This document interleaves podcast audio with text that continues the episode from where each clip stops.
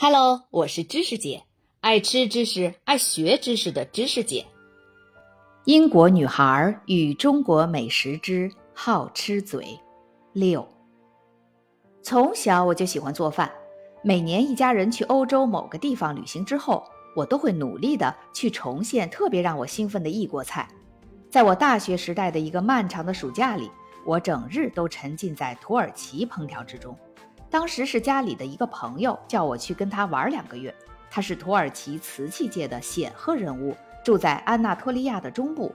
我这么个年轻未婚女子，借住在穆斯林家庭里，几乎没法自由地去探索他老派的家乡或者周围的地区，所以大部分的时间都和他那一大家子人待在家里。我自然而然地被吸引到厨房，每天的日记里写满了各种菜谱。什么酿菜呀，烤肉饼呀，马齿苋沙拉呀。我妈在餐馆吃饭的时候，爱猜测各种菜里的食材、调料以及烹饪方法，去寻找草药和香料的蛛丝马迹，像法医分析一样去拆解盘中餐。我也继承了她这个习惯。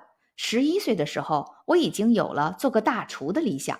到后来，我按部就班地接受教育，在这条标准传送带上，离美食这一行越来越远。没人会鼓励在学校考高分的好学生另辟蹊径去餐馆当伙夫。我记得中学时把这个理想告诉一位老师，他难以置信，还笑话我。所以我继续认真考试，好好学习，按照别人的期望来过我的人生。只有到了中国。离故土千里万里，而且几乎完全和过去了断，我才能够做自己真正想做的事情。终于，我能够对自己承认，我是做不了什么社会经济分析师的，甚至也当不了一名真正的记者。我就是一个厨子，只有在厨房里切菜、揉面或者给汤调味的时候，我才能感受到完整的自我。我在牛津长大，在剑桥上学，在伦敦工作。一直以来都像牵线木偶一样，被各种学术和职业上的标准控制着，用别人的眼光来定义自己。但是在中国，那一切都不重要了。我只是一群老外中的一员，犯了乡愁，又与当地文化格格不入，想要在这个我们研究甚多，但事实上却知之甚少的国家找到立足之地。我花了一点时间来接受这个现实。最终，这成为我一生中最棒的际遇。在天生对美食无比好奇的人眼中，九十年代中期的成都称得上是天堂了。一切都在那里，你动动鼻子就能找到。小街小巷的人们在屋门口架起煤炭炉子，为一家人做晚饭。温暖的秋夜，空气中绵延不绝地流动着豆瓣酱、花椒和茉莉花茶的香味。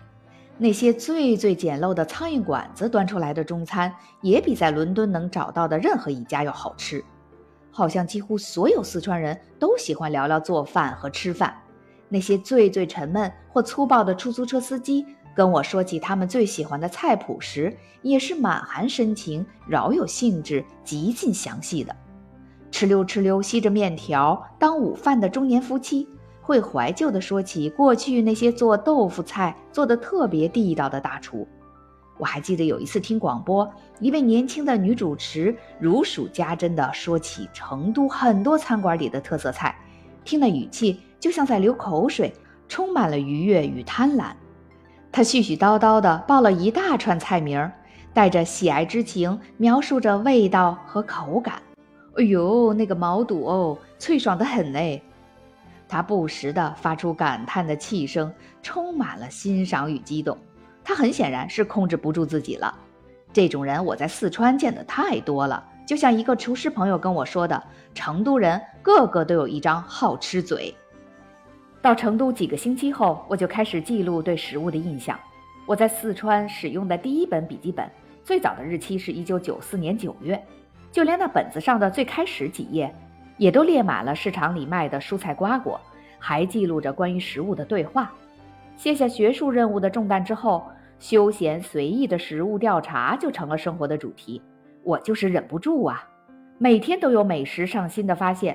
也许是街上某个小贩专门卖一种我从来没见过的零食，或者有个农民扛着竹扁担急急地赶路，扁担两头晃荡的筐子里有什么不一般的水果或者花草茶。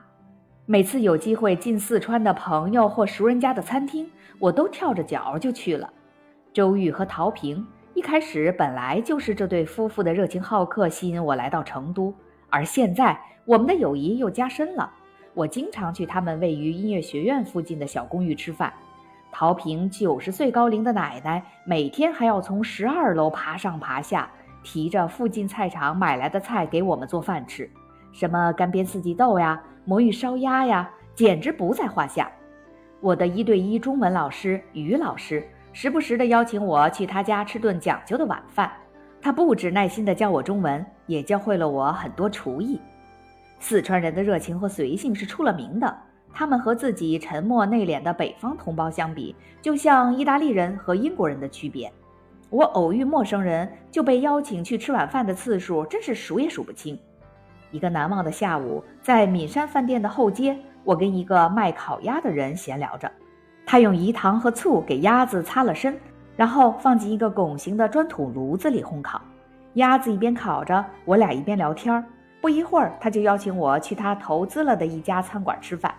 之后的数年，只要我骑着车经过，他都要跑出来跟我聊一会儿，往我手里塞一罐专门给我留的咸菜或者豆腐乳。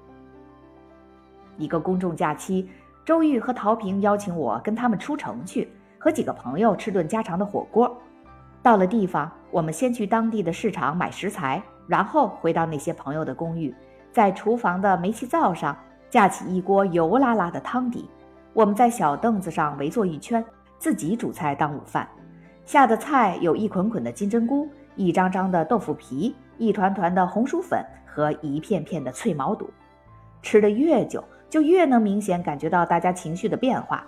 一开始我们热情高涨，兴奋活泼，但渐渐的，所有人都陷入了深深的慵懒之中，变得迷迷糊糊的，随便找个扶手椅呀、沙发呀，躺下来就睡着了。到了后面，睡了一个香甜长觉的我醒过来，恢复清醒，才注意到锅里咕嘟咕嘟冒着好些罂粟壳。